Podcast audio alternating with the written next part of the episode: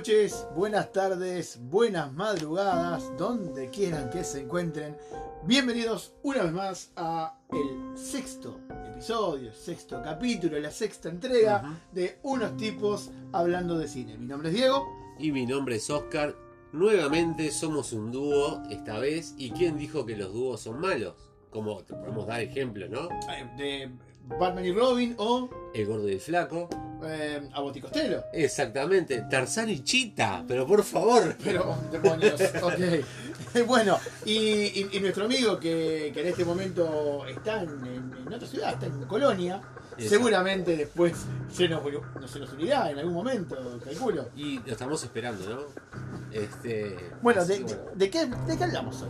Bueno, la tertulia de hoy tiene que ver con el contexto en el cual vivimos, estamos en la fecha de Halloween, esa fecha un poco tradicional a nivel mundial, o que se va configurando como tradicional a nivel mundial, donde la gente sale disfrazada, los niños piden caramelitos, esas cosas, aunque este año es atípico por lo ya sabido y recontra nombrado hasta el cansancio. Pero bueno, nosotros haciendo un poco de contexto desde nuestras casas, vamos a hablar de... Cine de terror. Mm, Y cuando decimos cine de terror, en realidad nuestro objetivo, que parece ser un poco ambicioso, es simplemente un paseo por la historia y más que nada un paseo por los diversos géneros que han sabido eh, presentarse, aparecer en nuestras pantallas a lo largo de la historia. Algunos de ellos quizás este, sea más afín a sus gustos, otros por ahí no tanto. Exacto. Bueno, cuando está- está- estábamos preparando eh, con Diego el programa, decíamos, bueno, yo no soy muy consumidor del terror, y Diego decía lo mismo. Pero después cuando empezamos a hacer revisiones y a, y a hacer como retrospectiva de, de lo que hemos visto, de diferentes géneros, nos encontramos que vimos mucho más terror de lo que pensábamos. Totalmente. Porque- Y, y eso lo, va- lo vamos a demostrar y seguramente ustedes también lo van a ver y lo van a sentir en carne propia, que es así, que es, uno dice, yo eh, las películas de terror realmente no, pero cuando empecemos a nombrar ejemplos, por favor, sí. van a ver que seguramente hayan visto fácil la mitad de las que vamos a nombrar. Así que bueno, Arrancamos. arrancamos.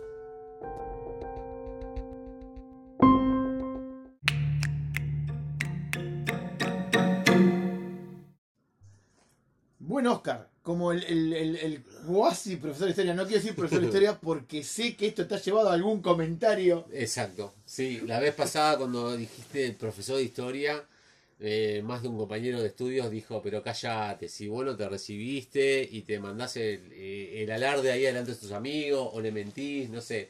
Bueno, algo- en realidad nos mentís, pero además de eso, bueno, pongámosle, como, como pseudo cuasi profesor de historia, eh, te voy a pedir que, que nos que nos cuentes un poco de dónde sale todo este tema del cine de terror.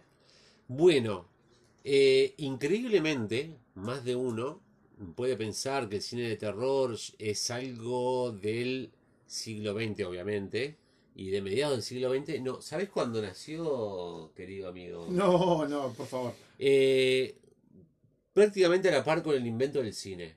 Eh, con los hermanos Lumière, cuando eh, allá a fines del siglo XIX, en la primera filmación que hubo, que, que- que varios sabrán, y si no lo saben se los comento, que la primera vez que la gente fue a ver cine, vio este, la llegada del tren, una filmación de una llegada de un tren, que eso provocó el terror del público porque, porque pensaba que el tren iba a atropellarlos y la gente salió disparada corriendo. Este, eso fue la primera filmación que sucedió, la primera vez que se exhibió cine, que fue en Francia, ¿no? Como es bien sabido. En base de esto, en esa época, a los pocos años, este, un director llamado Georges Méliès, disculpen mi francés, que no sé absolutamente nada, este, al, Deberías, darse- al darse deberías, a esta altura deberías. al darse cuenta de que el efecto en la gente era, entre otras cosas, eh, le generó miedo, hizo una película llamada La Mansión del Diablo, que supuestamente es la primera película de terror y es francesa, sí señores. Y bueno, buscando es- ese tipo de sensaciones, empezó a haber este, cierto, cier- cierta expansión con el correr del tiempo. Las primeras películas, como bien lo decía, de- siguieron siendo francesas y después, bueno, se fue expandiendo y empezaron a tomar esa, esa impronta del terror, este, eh, bueno, el cine alemán, después el cine inglés y bueno, y por último, increíblemente, quien tomó ese género eh, fue el cine norteamericano. Si bien es lo que más conocemos, el cine americano es este eh, las películas de terror que más vemos. En realidad, eh, todo el cine, ¿no? Pero, Sí, sí, sí. bueno. Bueno, aunque, aunque eh, últimamente hemos tenido una gran influencia, sobre todo en la parte de las películas de terror, de lo que es el cine japonés. Sí, claro. En como que diferentes países han tomado eh, cierta, mm, cierta personalidad o, cierta eh, chapa que le han dado diferentes directores en diferentes partes del mundo. Eh, es un, es un cine que ha tenido momentos decadentes o que hay mucha gente que pensó que iba a desaparecer, pero no, pero de repente ha tomado mucha fuerza.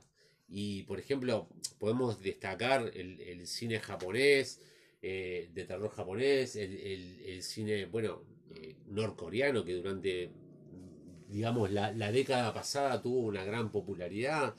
Este, mm, El cine alemán, el bueno, cine el británico, el español, español, el español, ni que hablar, eh, cada vez está tomando mucha más relevancia.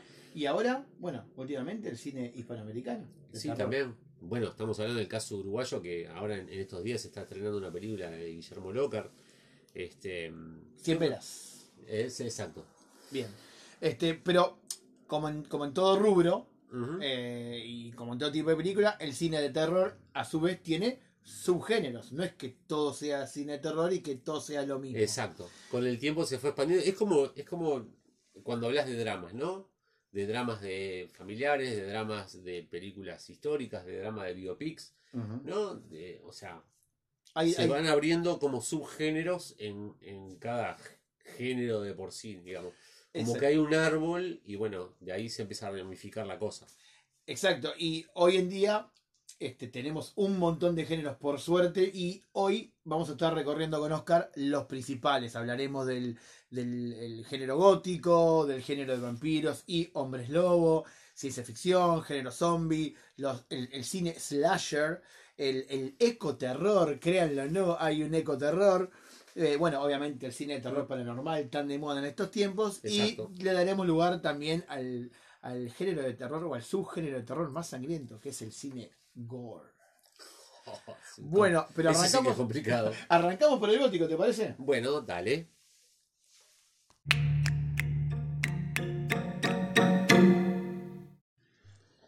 Bueno, Comenzamos hablando, eh, como lo habíamos prometido, de los estilos dentro de el estilo, digamos. sí, O sea, el el terror, el terror, la rama, el, el gótico, que es uno de los más viejos, si se quiere, así, porque empezó a surgir más que nada en la década del 50, tal vez un poco antes, y hay figuras icónicas como eh, Vincent Price, ¿no? Digo, esa Uh, cara El bastante... maestro del horror. Esa cara bastante particular, además de la voz. La voz, la voz, la voz. Exacto.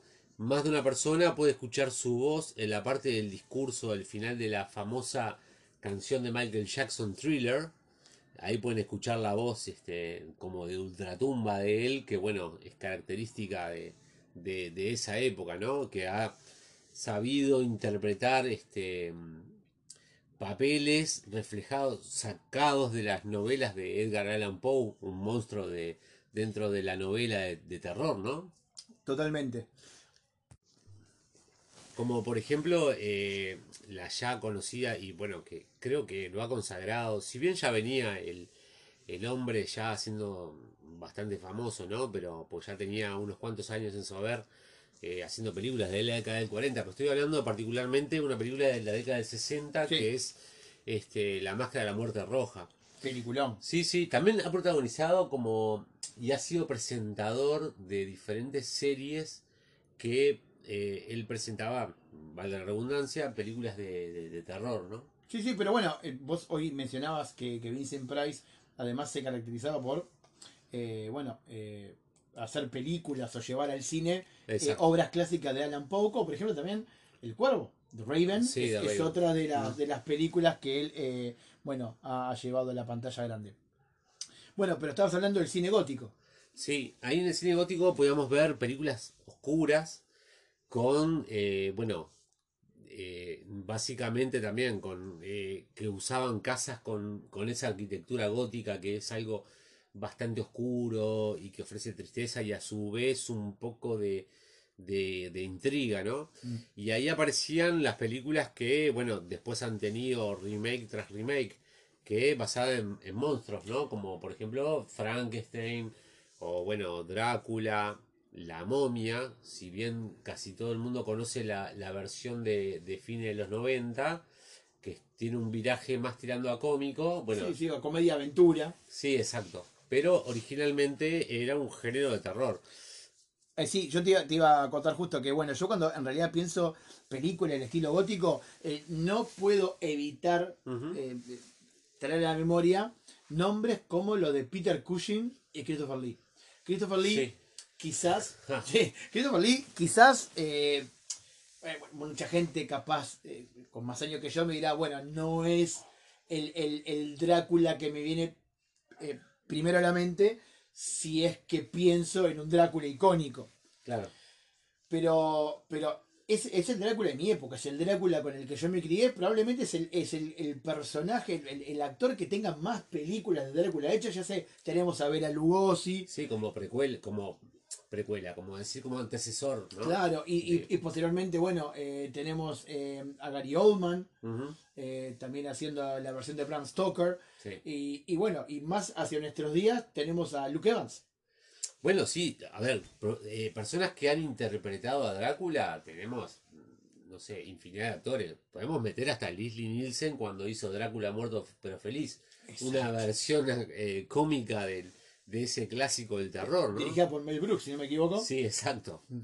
Que bueno, en su momento supe verla en el cine. Esto lo digo en voz baja, porque un poco delata mi edad. Fue en los 90. Fue en los 90, tampoco tan atrás. Pero bueno. Bueno, pero hay, hay hay otros personajes también, otras películas clásicas, como por ejemplo eh, Dr. Jekyll y Mr. Hyde, o, ¿por qué no?, El fantasma de la ópera. Sí, claro, todo un clásico que después con el tiempo se, se hizo musical, en- va con el tiempo, ya existía el, el- el musical, pero bueno, luego se llevó al cine mucho más tarde, ¿no? Sí. Y, y bueno, eh, yo diría que, que esto creo que nos da el pie perfecto para saltar a, a nuestra próxima categoría o subgénero.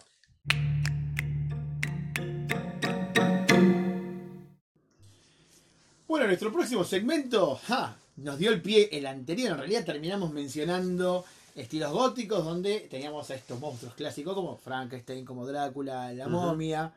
Y bueno, y ahora es hora, ahora es hora de mencionar el género eh, vampiresco. El género también, ¿por qué no?, del hombre lobo. También han estado emparentados o estar uno en la vereda enfrente de otro porque no Eh, aparecía una película de vampiros y aparecía atrás de eso una película de hombre lobos. Y ahí eh, ex- existía esa especie de rivalidad de que yo prefiero la película de hombre lobo yo las de vampiros. Y bueno hubo tanto así esa rivalidad que llegó a ver una película adelantándome en el tiempo porque acá vamos y venimos en, en este capítulo de la película Underworld, que es una, ¿no? Que hay una guerra entre vampiros y hombres lobos. Que ellos lo llaman los Lycans. Es verdad, es Sí. esta, esta película protagonizada por eh, Kate Beckinsale, la, la bella británica, si no me equivoco, Kate Beckinsale. Ah, que, que, bueno, a la que asociamos nosotros usualmente con alguna película de amor, pero que en este caso es la protagonista principal de esta, de esta batalla entre, entre vampiros y hombres lobo, este, que ha llegado a, en su saga a, la- a cuatro números, ¿no? O, yo me quedé en la cuarta. Sí. No sé si cinco, pero hasta la cuarta se Sí, ahí. cuarta, sí, yo por lo menos también tengo idea de la cuarta. Y bueno, de esto podemos hablar, del hombre lobo, me gustaría hablar, primero que nada, eh, un hombre lobo americano en Londres, que es una película de principios de los 80, que la verdad que a mí me gustó mucho, eh, que esta película junto con otra película, bueno, El hombre lobo americano en Londres, es de dirigida por John Landis. Quien dirigiera Exactamente. mi película favorita de terror, A ver, que es El Exorcista. exacto. Pero además John Landis inspiró en esta película El hombre lobo americano en Londres, eh, sobre todo el tema del maquillaje, de cuando se va transformando el hombre lobo, porque no existía el tema con computadoras y nada, se hacía en base a fotografías y maquillaje donde meticulosamente se hacía crecer un pelito y se sacaba una foto y después el pelo ese más largo y otra foto y algo muy tedioso de repente para el autor protagonista que eh, esa película sirvió de inspiración y nuevamente vamos a nombrar a este artista, Michael Jackson, para que este, dirigiera a John Landis a Michael Jackson el- la canción Thriller, ¿no? que también es una canción y un videoclip icónico de terror. También puedo destacar dentro de las películas de Hombre Lobo, Aullidos, del mismo año, el- del año 81, que también fue bastante popular. Bueno, más tarde en Compañía de Lobos, dirigida por Neil Jordan. Eh, bueno, y después eh, películas de Hombre Lobo basado en los libros de Stephen King, todo un maestro del, De del- género. del género, ¿no? De terror, que han que se habrán cortado tela con este hombre. Sí, sí, bueno, este, de lo cual él también se ha beneficiado, a su vez, este, la venta de libros, esto es un círculo Sí, eh, claro. vicioso que Se donde bueno, se retroalimenta, Ah, exactamente.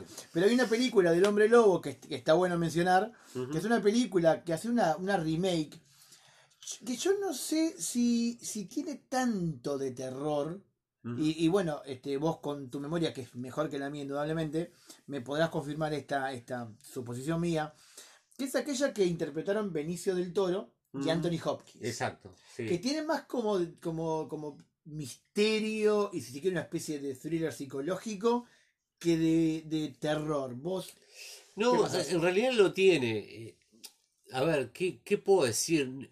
Lo que pasa que no, no, no es dio- una película que no me convenció mucho. O sea, Claro, de hecho fracasó, fracasó, digamos, a nivel taquilla y eso no, no fue muy popular. Mm. A mí particularmente me gustó. Capaz que porque no, no esperaba ver nada, nada extraordinario, que de hecho no tienen mucha cosa extraordinaria.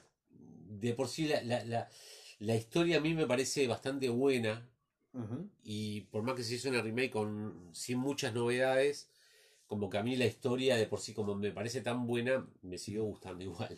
Bien, bien, bien. Eh, eh, y bueno, vos hoy mencionabas este, eh, hombres lobos y vampiros. Y es ineludible, más allá de que no sean santos de nuestra devoción, Ajá. mencionar la saga de Twilight. Sí, sí, bueno, este, más bien está dirigida al público adolescente, aunque está mal esto que estoy diciendo porque con el correr de las películas que he visto de terror y basándome en, en la época que yo miraba más terror y muchas veces con las personas que me encuentro que hablamos de cine y que de repente les gusta mucho la, la género de terror, está muy enfocado el, el cine de terror o, al- o el público que más consume eh, películas de terror es el público adolescente.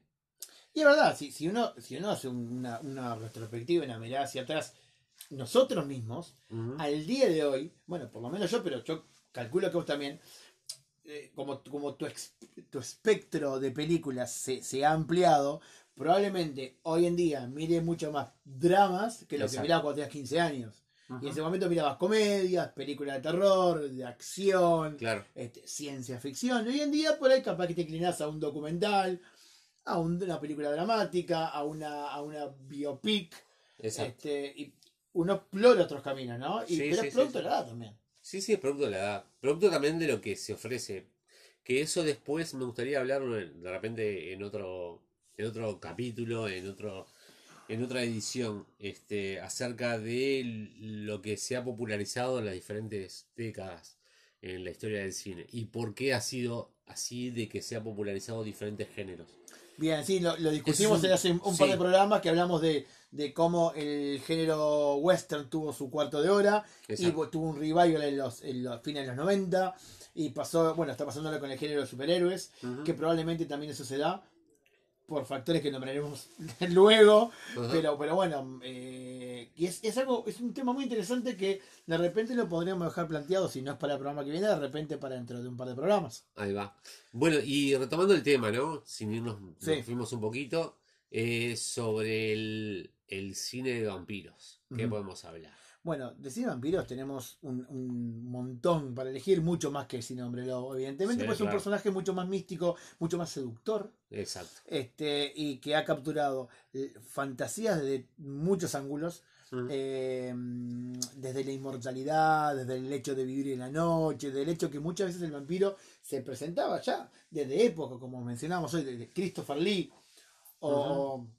Bela Oh. Lugosi, de vuelta hablando. de- Exacto, como, como, como personajes seductores. Sí, sí, sí. sí. Entonces, este eh, hemos pasado por muchas. Hoy mencionabas hoy, eh, hoy mencionabas, hoy, de redundancia, hoy mencionabas este a Bram Stoker. Ajá. Y, y bueno, esa es una, es, es una de las tantas remakes Sí. eh, de Drácula. Supuestamente esta versión de Bram Stoker, protagonizada por Anthony Hopkins, por el gran Nuestro amigo, nuestro tan querido y bien amado. Reeves, Keanu. Reeves, este, por Winona Ryder, que, que mucha audiencia joven la conocerá de Stranger Things ahora, eh, por Gary Oldman, un gran actor, mi actor favorito, ya lo. Bueno, mis amigos lo saben. polifacético, Sí, un sí, tipo sí. que te interpreta casi cualquier cosa. Eh, esa versión eh, tuvo, tuvo, yo creo que no solo un gran éxito en taquilla, sino además mucha aceptación por el público. Sí, aunque- presentándonos a, un, a un Drácula fuera de los cánones normales, digamos. Sí, ¿no? sí, sí. Hay mucha gente que inclusive hace una lectura de esa versión de, de- de Drácula, que es más una película de amor que, que de terror. Lo que, lo, que, lo que más me fascinó a mí y más me aterró eh, es la música. La música es impresionante. Hay una escena más o menos al principio en donde se- hay un carro este, tirado por caballos que va circulando en la noche y de repente la, la noche se ve como roja y con la música de repente se ven como una especie de en el cielo de ojos como que están observando Mm.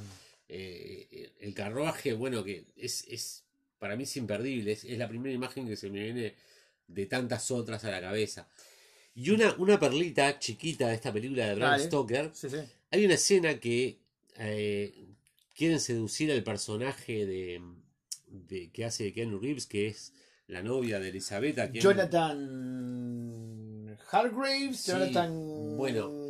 Algo así. Bueno, entre ellas, el- el- a él lo hipnotizan y lo, llevan a una recámara, Drácula lo lleva a una recámara, Con unas en donde vampiresas. es seducido por unas vampiresas. Recuerdo esa escena, sí. ¿Quién es una de esas vampiresas que aparece eh, como Dios la trajo al mundo? Ah, me matás, no sé qué. Ah, nada más y nada menos, y disculpe el público porque un poco... eh, No, yo veo, veo que te. Pará que. Eh, sí, eh, es una actriz que muero por ella, eh, Mónica Bellucci. Mónica Bellucci. sí, Mira, voy a Eh, tener que ver de vuelta esa versión. Sí, sí, sí. me- no digo más nada porque no, no censuran el programa.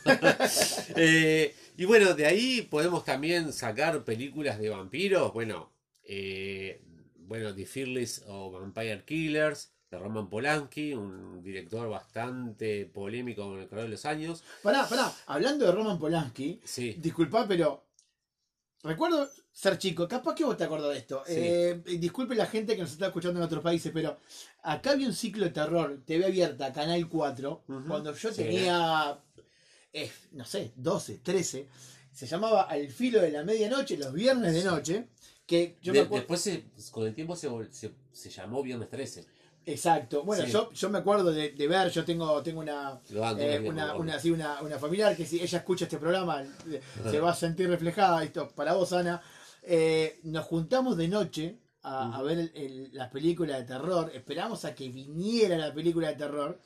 Y pasaban películas de terror del año 50, Sí, sí, 60. sí, sí, claro. Porque claro, tenía que buscar material nuevo no había tanto en ese momento. Y, y recuerdo haber visto una película que en, su, en, en aquel momento me impresionó mucho, que no era en sí de terror, era una película de, de terror, comedia, Ajá. era una cosa muy extraña, muy bizarra, dirigida por Roman Polanski, eh, que se llamaba La Danza de los Vampiros. Sí, a mí me, me suena mucho esa Es, película. es, es en, un, en un castillo, se organiza un baile y hay un par de cazadores de monstruos que se hacen pasar por visitantes y bueno, y en realidad este, quieren, quieren li- liquidar a los vampiros allí Ah. presentes. Pero, pero bueno, en realidad hay una, una, ser- una, una- una- una serie de hechos disparatados, eh, poco afortunados, diríamos, Este, que bueno, que esto ah, transforma esta película, si uno la ve hoy en día, Claro. decís, "Pa, en serio. Pero en aquel momento me impresionó tanto por el tema vampírico, eh, pero por esa mezcla extraña entre la comedia y el terror, que a fin de cuentas me terminó aterrorizando. Teniendo yo 12 Bueno, años, ¿no? Bueno, esa película sirvió de inspiración para Tarantino a la hora de escribir este del El que puede amanecer. claro. Otra que teníamos que mencionar. Sí, claro, es, es, para mí es una de las películas que más me gustan de, de ese tipo de vampiros, ¿no? Que me, aparte tiene esos giros que arranca como una road movie y, Ah, sí. y se transforma en una película de terror con tonos de comedia, ¿no? Este, Que muchos recordarán porque, bueno, entre otros aparece este, un- una, una especie de striptease de Salma Hayek con una Sí, búa claro. colgando. Actúa George Clooney en, en- Ujú. en- en su, creo su finest hour. Este, mm, Harvey eh, Sí, y, y corregime si me equivoco, pero hay un personaje eh, en, el, en, el, en el medio, en el bar, este, que anda con un látigo de bigotitos. Sí, ¿Ese no es Tom Savini? Sí, eh, lo tengo en la mente el Mira, pero ¿y por qué te pregunto esto? Porque en realidad estamos hablando de películas de terror y ya eventualmente lo voy a volver a mencionar a Tom Savini.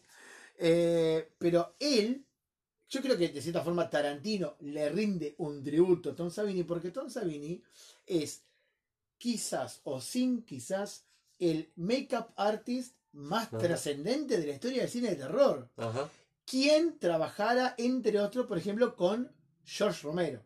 A Mirá. quien vamos Sí, a mencionar sí. más adelante. No me quiere mucho de tema, Sí, pero justo sí. me lo mencionaste, este, valía la pena hacer la colación. Y hay una película que, que estoy, estoy seguro que vos vas a querer mencionar. Hay más, más de una película. Una de ellas claro. es Entrevista con el vampiro, Sí, claro. Esa es este sacado de las novelas de de Anne Rice. de Anne Rice, exactamente, de las crónicas vampíricas, donde aparece, bueno, el principal vampiro que es Lestat, bueno, que ah, son cuál, cuál de esas novelas mejor, ¿no? Eh, y bueno, hicieron este la, la película el- Entrevista con el vampiro, que en realidad de los libros, este, bueno, es el primero. Le cambiaron un poco el final, que mucho no me gustó, pero bueno, la película está buena igual. También después hicieron este, la tercera parte de, de esa saga, que no tuvo prácticamente éxito, que es La Reina de los Condenados, Ah, recuerdo. con la desaparecida cantante y Alía. Aliyah, que era, era una promesa dentro del cine, que inclusive a- había arrancado a filmar The Matrix 2, que ahí murió en el accidente y bueno, se tuvo que cortar de hacer la película y se empezó a hacer de vuelta con otra actriz en su lugar, ¿no?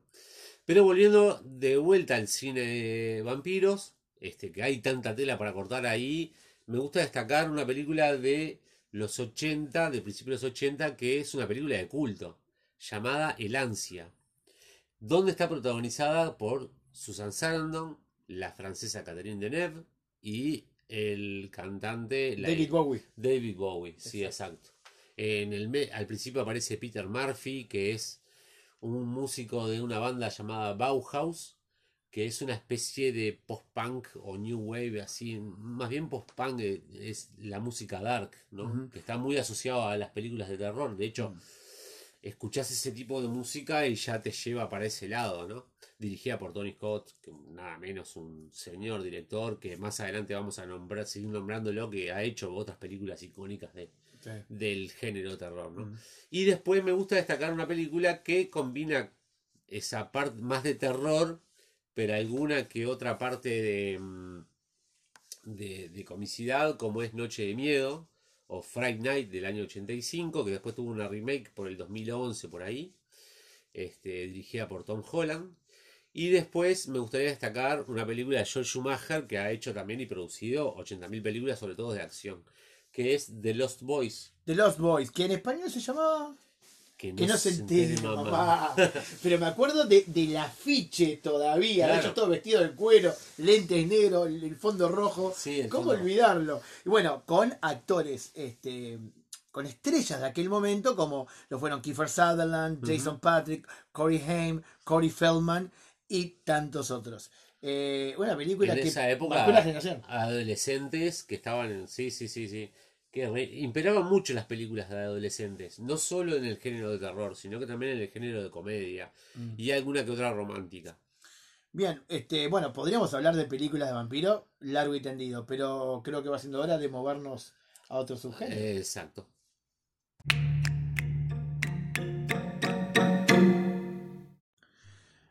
Bueno, decíamos que era momento de ir a otro subgénero, de explorar un poco. Y si de explorar se trata, Sí. ¿qué géneros? Y podemos hablar de ciencia ficción y extraterrestre. Ah. Que uno dice ciencia ficción extraterrestre.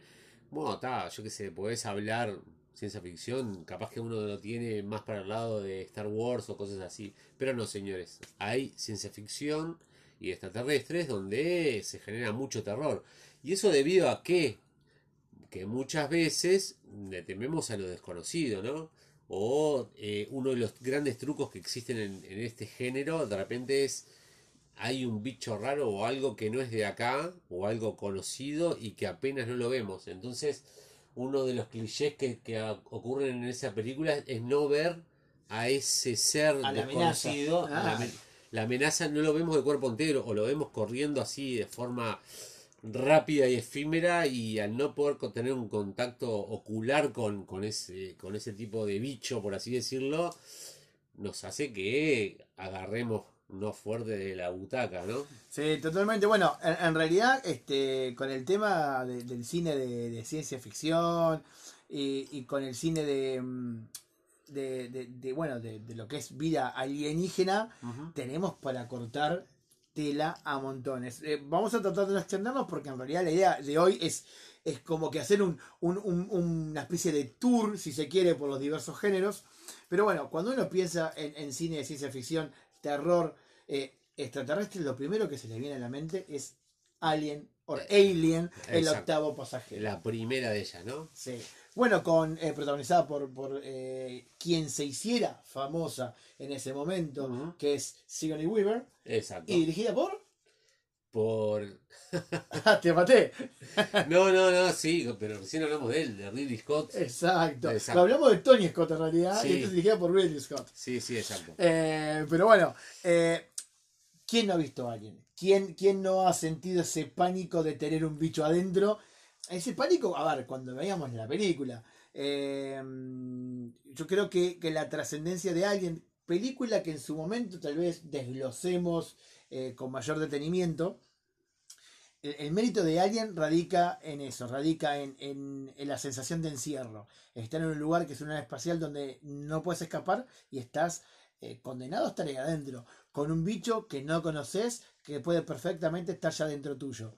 Eh, tratando de, de deshacerte del bicho sin destruir la nave en el intento, que es tu única forma de regresar a tu casa. Exacto. Pero aparte, aparte de ver un bicho que vos decís, ¿cómo lo limpiás? Si no tenés la tecnología, no tenés los medios como para hacerlo, no sabés bien cómo actúa, no sabes bien cuál es su inteligencia, cómo se reproduce, cómo todo, porque en la medida que va, que va transcurriendo la película encontrás cosas nuevas, ¿no? Y, y es lo que nosotros decíamos, que hace que vaya la médula de tus miedos debido a que vos no tenés un contacto con, con esa bestia y vos no sabés cómo se mueve o cómo es. Y reconozcamos que también el, es impresionante. Eh, cuando vos ves ese bicho con esa, con esa ca- cabeza alargada, Mm. esos dientes, esa boca dentro de otra boca, Exacto. este, no Esa cola alargada que, que zigzaguea mientras sale corriendo, igual la usa, eh, la usa de arma como para, para partirte al medio si se quiere, ¿no? Mm, Este, y tirando esa baba y la sangre que es un ácido para el ser humano y, Y bueno, vos que sos alguien que, le, que le da mucha, mucha, le presta mucha atención a la, a, a- a la, banda de sonido, bueno, el score de esa película, la tensión que te genera también, y el, el efecto de oscuridad, porque convengamos, a ver, eh, todas las películas, o, o- o las películas de terror en general, juegan con, con determinados eh, efectos o sensaciones. Eh, que después de muchos años de ver películas de terror, uno ya medio que adivina. Claro. Este, entonces, obviamente, hay muchos juegos de, de, de subida y bajada de, bajada de lo que es el volumen de la música o de la tensión musical. Hay muchos juegos de luces. Hay muchos juegos de incluso ausencia de lo que es un score musical para generar más tensión. Eh, elementos que por ahí un, el, el, televis- el- el televidente, el, el espectador, este, tal vez eh, menos entrenado, que, que no le da atención a este tipo de detalles, eh, pasa por alto. Pero en realidad, elementos que si no estuvieran, la película carecería de todo sentido, de todo efecto. Sí, sí, sí, claro. No, ni que hablar. Y ¿Qué, bueno, otra, ¿Qué otra película? Te iba a preguntar justamente, Sí. ¿qué otra película se te ocurre mencionar el género eh, ciencia ficción? Sí, el- Alienígena. bueno, por ejemplo, el día que la Tierra se detuvo, estamos hablando, eh, estamos hablando de la versión original que es de la década del 50, donde llega del espacio un ser extraño que en realidad viene a traer un mensaje en, en pro del ser humano, si bien en un principio este, le tenemos miedo porque resulta ser una amenaza, ¿no?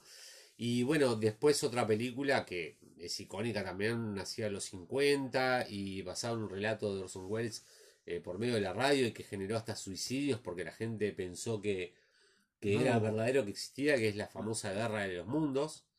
Este, eh, bueno, también hecha la década del 50 y después hecha una remake Con Tom en Cruise. el 2003, 2004 sigue por ahí, este, protagonizada por Tom Cruise.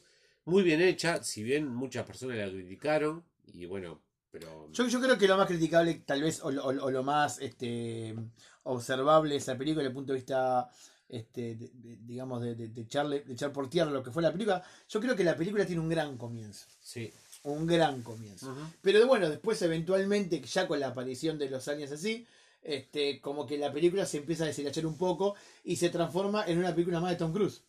Sí, sí, sí, claro. Este, si bien cada vez que aparece una película de Tom Cruise, yo me tiro de cabeza a verla porque por lo general son buenas, si bien el actor un poco me deja a mí que desear, si bien lo... Pero sus películas en general. Sí, por sus películas por lo general no defraudan. Eh, otra película que quiero destacar de este, este, esta rama del terror es La Cosa, del año Uh, 82. The Thing. Sí, y es una de las primeras películas que he logrado ver el, el, el backstage eh, de hacer maquetas este, de la nave y bueno, para hacer explosiones y todo un poco la época que se hacían maquetas para eh, y que quedaban dentro de la filmación, ¿no? Hoy en día se hacen maquetas, pero por lo general está plagada todo de efectos especiales. Sí, más, más que nada por usar de base para, Es- este, claro, para lo que es el CGI, que es el, el, eh, el- el efecto computarizado de todo lo que hemos oído. Una cosa que quiero destacar de, de- de la película Una cosa de la cosa es el director John Carpenter que ha sabido Bueno. hacer peliculones que a mí me han Bueno, fascinado, si mencionamos a John Carpenter, tenemos Sí, en el dale. listado Halloween, Christine, Exacto, eh, exacto. En la boca del miedo, peli- fuimos a ver al cine juntos esa, Ajá. comiendo pastelitos dulces, me acuerdo hasta el día de hoy. este, el príncipe de las tinieblas, el pueblo de los, mandi- de los malditos, vampiros, la niebla. La niebla. Tiene un prontuario este señor. Sí, sí, claro, claro. Este, ¿Qué, qué tenían las películas de John Carpenter? Ya que estoy ahí. Las películas de John Carpenter creaban ese efecto este, de tensión, atmósferas incómodas, diría yo.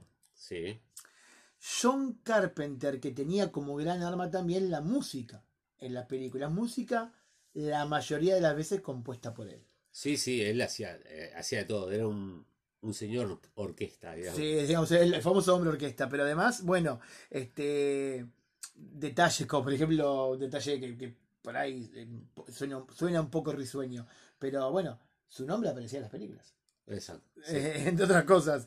Eh, el- la utilización muy bien de los planos grandes cuando en, este tipo de películas muchas veces la película de terror se tiende al primer plano se tiende a, a las atmósferas chicas él utilizaba muy bien los planos grandes Eh, muchas de sus películas tienen un final un poco abierto Mm, y tienen también, este, si se quiere, una especie de sistema un poco ant- anti-autoritario.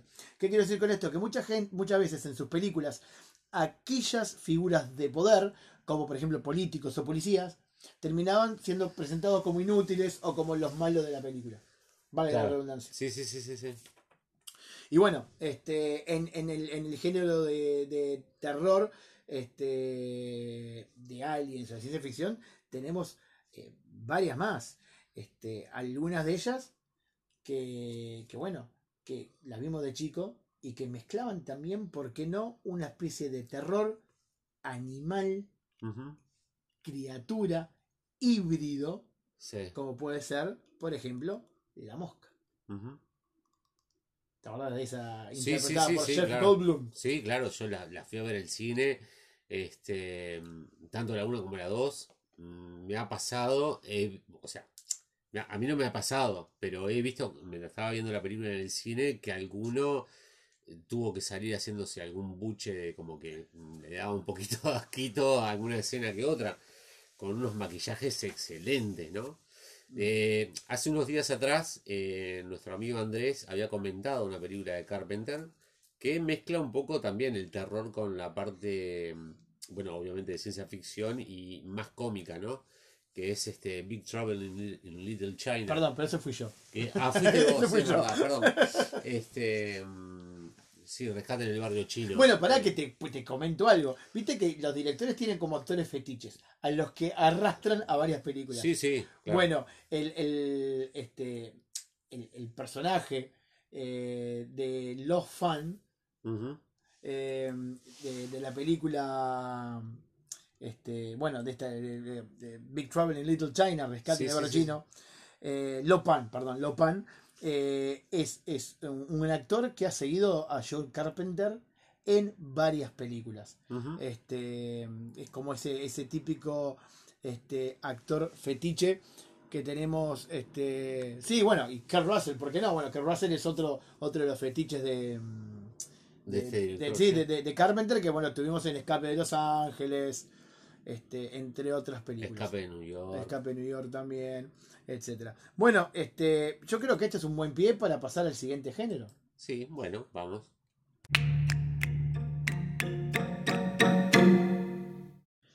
Y ya que veníamos hablando de la mosca, Sí. que es- de cierta forma es un bichito, ¿no? Bueno, es un bichito, digo, Es pero un- la Un película, maldito insecto.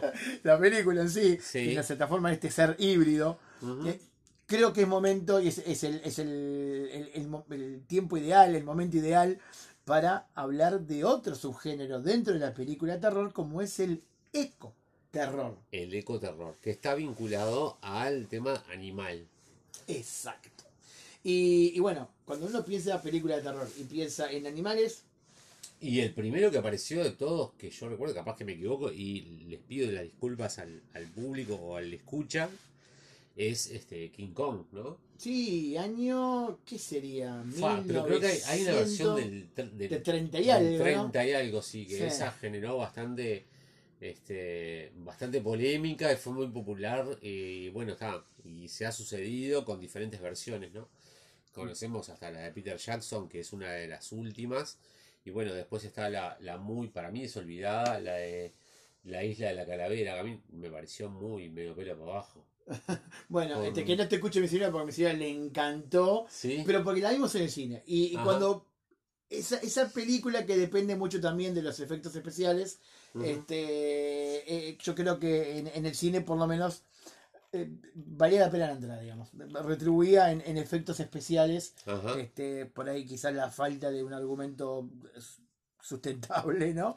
Sí, sí, sí, sí. Pero bueno, tenemos, tenemos una infinidad de, de películas de terror relacionadas con animales. Podemos mencionar a Los pájaros De- sí. de Hitchcock. eh, Año 62, si mal no recuerdo, ¿no? sí, 61, no, bien, 62. bien, bien. Este, mm, podemos mencionar eh, más hacia nuestra época Cuando apareció el niño mimado de Hollywood, Steven Spielberg. su película Jaws. Tiburón, exactamente. Película que ha traído sus altibajos y ha llevado problemas de filmación, pero una vez que salió este, a, a la calle, digamos, por así decirlo, tuvo un éxito mucho mayor de lo esperado. Bueno, pero aparte es mucho terror sugerido también, porque en realidad Claro. lo que uno ve la mayor parte del tiempo es una aleta de tiburón. Claro, es, lo, es lo que hablábamos hace un rato, ¿no? Una de las cosas que genera mucho terror es eso, no tener un contacto, un contacto visual completo sobre algo, Mm. que eso genera terror. Eh, no sé si les ha pasado, pero más de una vez ha pasado, o mirando películas de terror que decís, ay, no lo quiero ver, no lo quiero ver, te tapás la mano, pero te tapás los ojos con la mano, pero con la mano abierta, que mirás entre, entre los dedos, ¿me Sí. entendés? O, o te ha pasado de repente, me ha pasado a mí, eh, de repente ver un accidente y decir, ay, no quiero ver, no quiero ver, pero estás asomando la cabeza a ver A cómo- veces, a veces el morbo puede más o la, o la curiosidad Claro, directamente. claro, claro, exacto. Eso, eso lo conoce muy bien el que hace cine de terror y es lo que busca eh, eh, llegar a, es, el medio por el cual busca llegar a la gente. Y hay, hay gente que, que ha sabido perfeccionar esta, este arte. Si mencionamos este, directores icónicos dentro del género de terror, evidentemente, bueno, ya men- mencionado John Carpenter, pero tenemos eh, a Sam Raimi, el propio Hitchcock, Eli Roth, David Cronenberg, eh, el gran fallecido George Romero, Y podemos hablar de Guillermo del porque- Toro, M. Night Shyamalan. Claro, Ah, pero y podemos hablar de Spielberg, porque Spielberg, eh, bueno, con Tiburón, este, bueno, encuentro cercano del tercer tipo, a mí me, me- me Mm. generó ter- terror, o sea, me generó un poco de miedito de decir, bueno, eh, este extraterrestre, inclusive cuando era chico, en alguna parte de T, porque la vi cuando era niño, que sí, me dio algún miedito cuando, hasta que no apareciera el bicho, ¿no? Digo, en Mm. la previa, después, bueno, estaba cuando lo conocés, ya te cambia un poco la, la, la cara de la, de, de la moneda, ¿viste? Bueno, pero vos hoy, hoy hablabas de épocas que se caracterizaban o que- donde había un boom de determinado género. Ah, Fines de los 70, principios de los 80, Sí, es donde creo se da el mayor destape de lo que es el, el- el cine de ecoterror. Ajá. Con películas que vos ya nombrabas, bueno, en realidad Los pájaros es del 62, pero digo, sí, claro. pero mencionabas Tiburón que es del 75, La ballena asesina, Orca de Killer Sí. Whale del 77. Ah, Tenés este Piranha, también Sí, recontra conocida, del después- 78. Empezaron a hacer todo tipo de bichos, pero Cuyo, el, libro de, de- de Stephen King, este, llevado a la pantalla del 83. Entonces vos tenés un, un, un- un gran, este, digamos, contingente, un, un gran... Sí, sí, y después, y después han habido películas de, de clase B que se han subido a esos, a esos eh, éxitos momentáneos, ¿no? Inclusive la película Tiburón ha generado una tendencia que se han Ah. hecho películas de clase B y clase Z que se transforman en cultos y, y- y se suceden una detrás de otra. Estás pensando en Sharknado. Sí, Sharknado, que es una, una cosa Van que vos como decís... 6 o 7 ya a esta Sí, altura. sí, y cuál de ellas más ridícula desde el punto de Dios. vista de argumento, de efectos, de, de, de, de cosas lo- locas, ¿no? Porque Ah. no puede ser que, no sé, se te tapa el caño y vas a destapar el caño y te sale de adentro del caño un, un tiburón que te está comiendo dos panes, ¿viste? Pero, pero aparte son tiburones que vuelan, ya están... Sí, sí. Yo una vuelta vi, me acuerdo que Yo haciendo vi una un rato. yo viendo, una vuelta bien- viendo, haciendo zapping, vi una que, que, que de la Yarnado, que no sé, los tipos estaban en una nave espacial, en un taxi espacial en la luna, y de repente apareció un, un tiburón ahí, un Yarnado, eh, comiéndose a uno que estaba en el espacio. Y, y, lo, y lo más gracioso de todo esto que uno dice, uno le comenta al otro, che, ¿cómo es posible que pueda haber un, un- un tiburón acá en el espacio? Y el otro le responde como criticando la propia película donde actúa. Y dice, ¿y dónde viste vos que hay un tornado donde vuelan tiburones? ¿Me entendés? Digo, esas cosas que, que son un delirio. Pero bueno, está. eh, divierten, le llega a la gente y bueno, yo qué sé. Me acuerdo otra película así al pasar que también fue muy exitosa que se llamaba Piraña. Que yo era la muy chico. hoy. Sí. Sí, claro, y, y no me dejaban verla, ¿viste?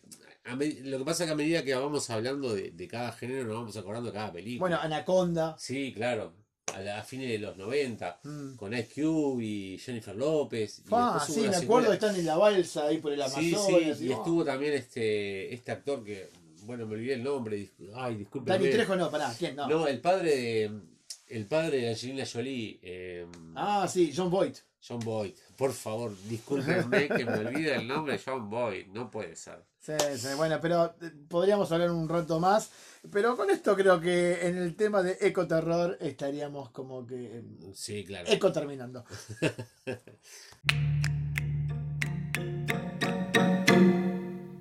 Bueno, continuando con, con, Esta est- tertulia. con esta tertulia donde vamos, Palabras nuevas si las hay. cronológicamente. Tertulia. Sí, no tan nueva, ¿no? Pero bueno, No va a escuchar un pibe grande decir qué está diciendo, ¿de qué es Claro. tertulia, diccionario. claro, exacto. Pero bueno, eh, esperemos desarnar a la gente. No, aparte yo dije diccionario. Minga, Google. Eh, diccionario. Bueno, sí, bueno, está. Pero vayan al diccionario que es apasionante, se pueden enganchar, por lo menos me pasaba a mí. Tiene páginas.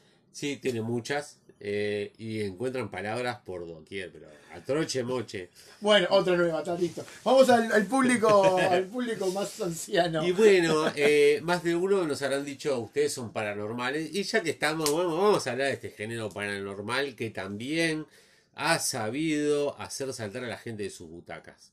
Y podemos hablar, pero así, tirar nombres, tirar películas como de repente el bebé de Rosmarie, eh, la profecía, señoras y señores. Omen. Exactamente, donde supuestamente Este eh, niño Damien. Damien viene a ser el anticristo, el tan este, hablado anticristo de épocas de la Biblia, donde tiene tres partes que la verdad están, a mí me dejaron muy, muy este, Nervioso en su momento, sí, sí. claro. Bueno, aparte son películas, son, ya tienen sus años. Sí, que sí. estamos hablando de la primera del 76. Exacto.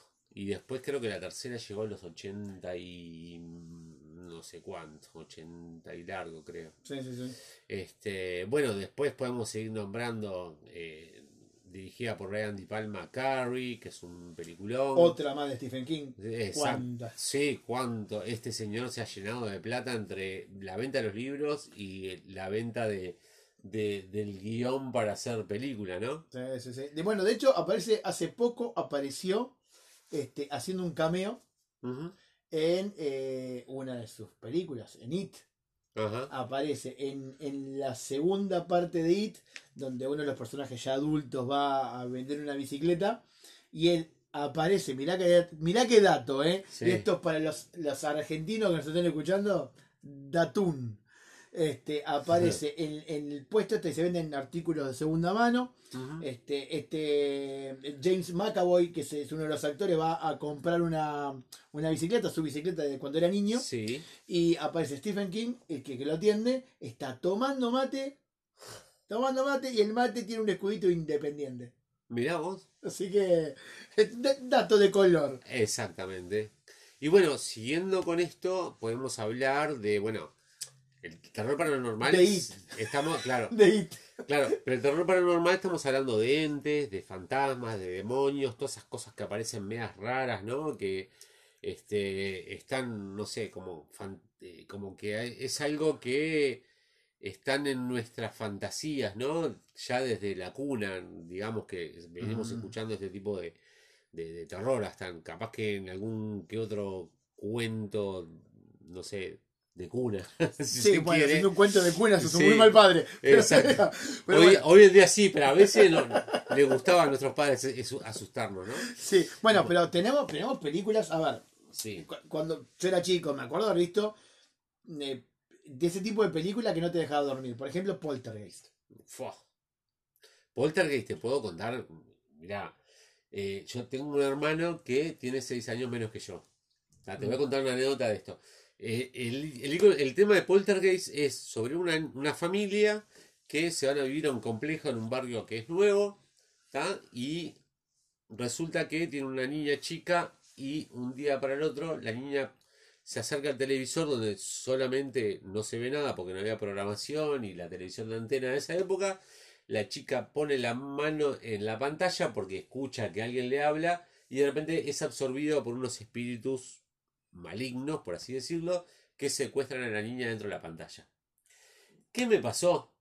¿Qué me pasó? ¿Y por qué nombro a mi hermano a todo esto? Que yo tengo- historia, historia la conozco, pero. hermano chico y él, eh, yo, bueno, eh, dormía este, eh, en un dormitorio aparte del de mi hermano, o sea, no, no- no compartíamos dormitorio y tenía un televisor blanco y negro y mi hermano era sonámbulo cuando era chico. Y de repente me despertó el ruido del televisor sin señal, el famoso... Ah, Y me despierto y lo veo a mi hermano parado frente al televisor eh, sin señal. Y como despierto, yo teniendo 11, 12 años, imagínate literalmente el cagazo que me pegué. Y le pregunto, ¿qué estás haciendo? Y él, sonámbulo, me responde, quiero ver el programa de Cacho Bochinche, que era un programa infantil que duró décadas acá en estos lares. Este, y bueno, y lo asocié ni bien lo vi a, la- a esta película, Poltergeist, No, ¿no? total- totalmente. ¿Cuánto, ¿Cuánto nos hemos despertado madrugada con ese sonido terrorífico de la lluviecita del fin de programación? Exactamente. Bueno, este, y bueno, y se dice que Poltergeist también, que por ahí capaz que lo podemos ahondar en otro programa, pero bueno, hay una, tiene una maldición.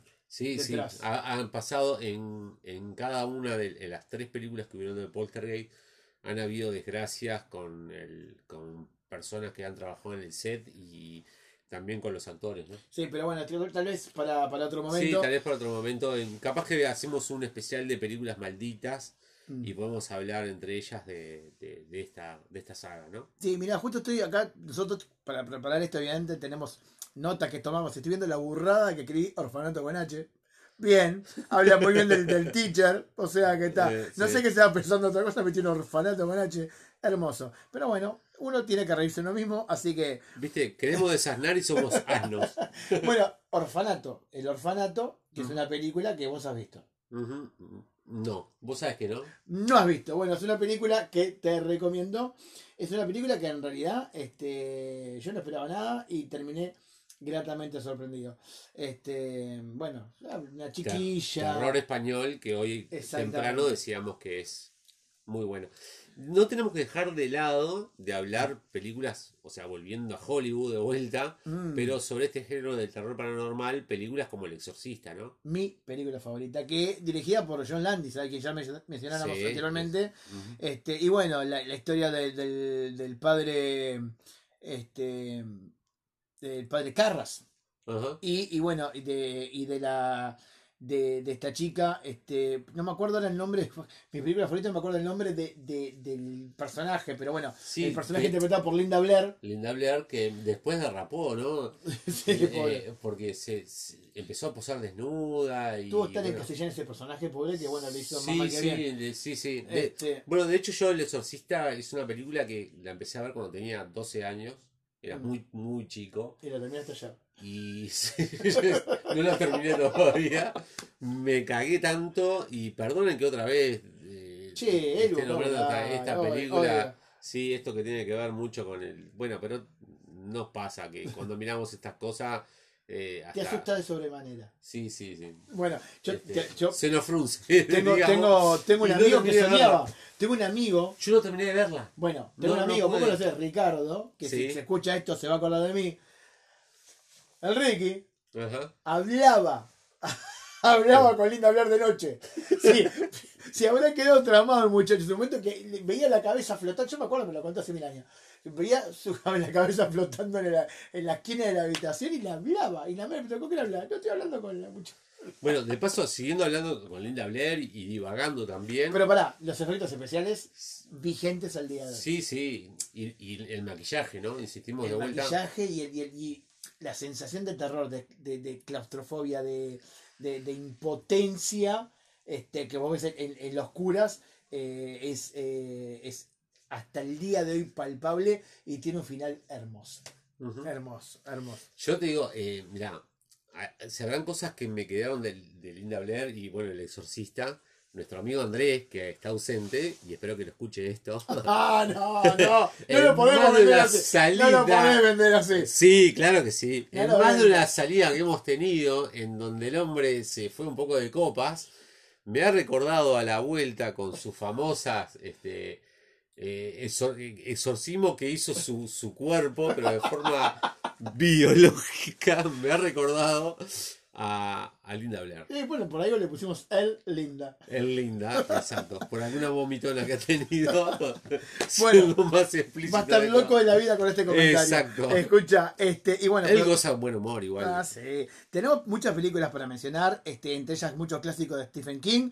Eh, tenemos, este, bueno, entre otras cosas, eh, Cementerio de Animales. Uf, peliculón. Sí, que mi- cuando mi señora escuche esto va a estar loca la vida porque es fanática de Stephen King. No solo tiene todos sus libros, sino que además, bueno, este, se ha devorado todas sus películas. eh, o películas basadas en sus libros. Tenemos que mencionar también el Sexto Sentido. Ujú. I Quizás. see dead people.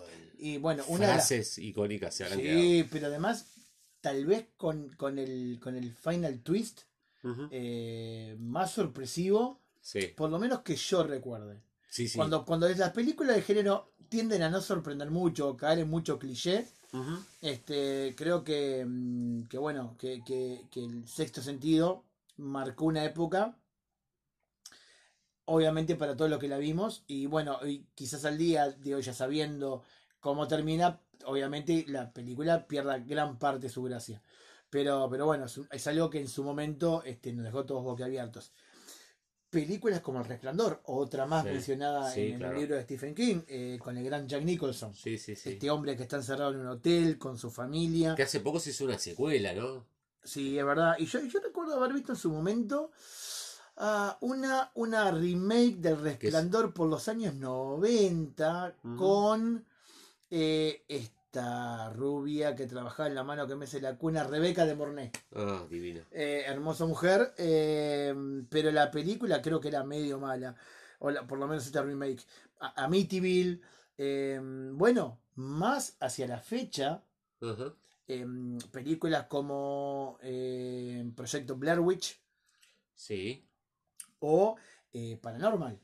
Ajá. Paranormal que también, si bien nosotros ya éramos grandes Sí, sí, a, sí, a sí, esa altura, pero marcó una generación de adolescentes en el estilo de película que inspiraba miedo. que, que era, era una especie de falso documental, ¿no? Exacto. Tanto una como otra. Y sí, generaba ese efecto también en la gente de que pensando que era real, también este mm, hacía que la gente fuera a la taquilla y se asustara mucho. Una película que yo en una en un momento me la creí que, podía ser este, que tenía cosas reales era encuentros del cuarto tipo algo así que aparecían los actores haciendo pel- o sea haciendo como que tenían un encuentro con, con alienígenas que los secuestraban y se los llevaban y a su vez hablaban los protagonistas lo que le habían ocurrido a la vez.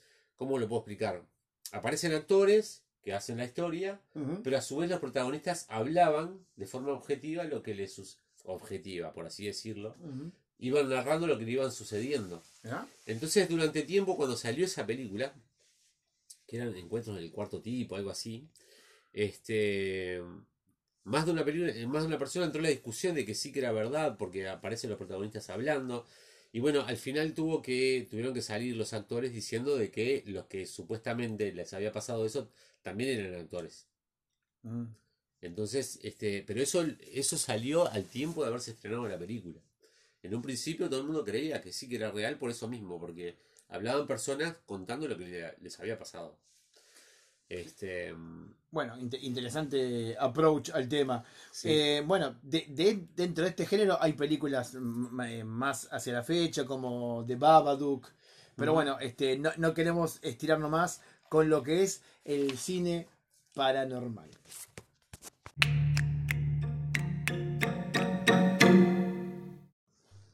Y bueno, eh, lamentablemente se nos está yendo la hora, si bien por lo menos nosotros estamos pasando bárbaro. Sí, pero prome- Hablando- no- nos prometimos no hacer eh, programas kilométricos. Exacto, exacto, para no, no aburrirlos a ustedes. Este, si es que ya no los aburrimos de un rato antes, pero Lo, lo dirá el número de la audiencia. Te puedo decir, te puedo decir que al día de hoy sí, este, tenemos gente de varios países escuchándolo, lo cual nos Es llena de, orgullo. es verdad. Eh, tenemos gente de, bueno, no solo de Uruguay, obviamente, de Estados Unidos, de España, Argentina, México, Suecia, Indonesia, este, y ¿de dónde más? Nos escucharon de Finlandia también, y me estoy olvidando de algún país que también nos han escuchado, de Alemania. Bueno, a toda esa gente que está dispersada por alrededor del mundo, un saludo muy grande y un abrazo fraternal desde aquí, ¿no? Este, desde la distancia. Bueno, nos han quedado en el tintero algunas, como decíamos, Sí, este, algunos, algunos subgéneros que la idea es este, repasarlos en el episodio que viene. Sí, este, esperemos que sí, porque como le decíamos, el género da mucho para hablar y es dentro de todo bastante entretenido, además de terrorífico. Este, es entretenido hablar de él. Y bueno, espero que haya sido de su agrado el programa. Y bueno, seguimos con una segunda parte en la próxima edición. ¿Les Sí. parece? Totalmente, y estoy seguro, estamos seguros con Oscar que nada, que mientras nosotros íbamos rememorando eh, muchas de las películas que pasaron en este, en este episodio de hoy, eh, ustedes iban con nosotros también acordándose de cuál les gustó un poco más, un poco menos, cuál los impresionó más, cuál los impresionó menos. Y si no conocen alguna de ellas, anímense a verla, que son muy divertidas. Lo bueno es que hoy no tuvimos tiempo para spoilear ninguna. Exacto. Bueno, mi nombre es Diego. Mi nombre es Oscar y tutto un piacere y nos estamos escuchando. Nos escuchamos. Chao, chao. Chao.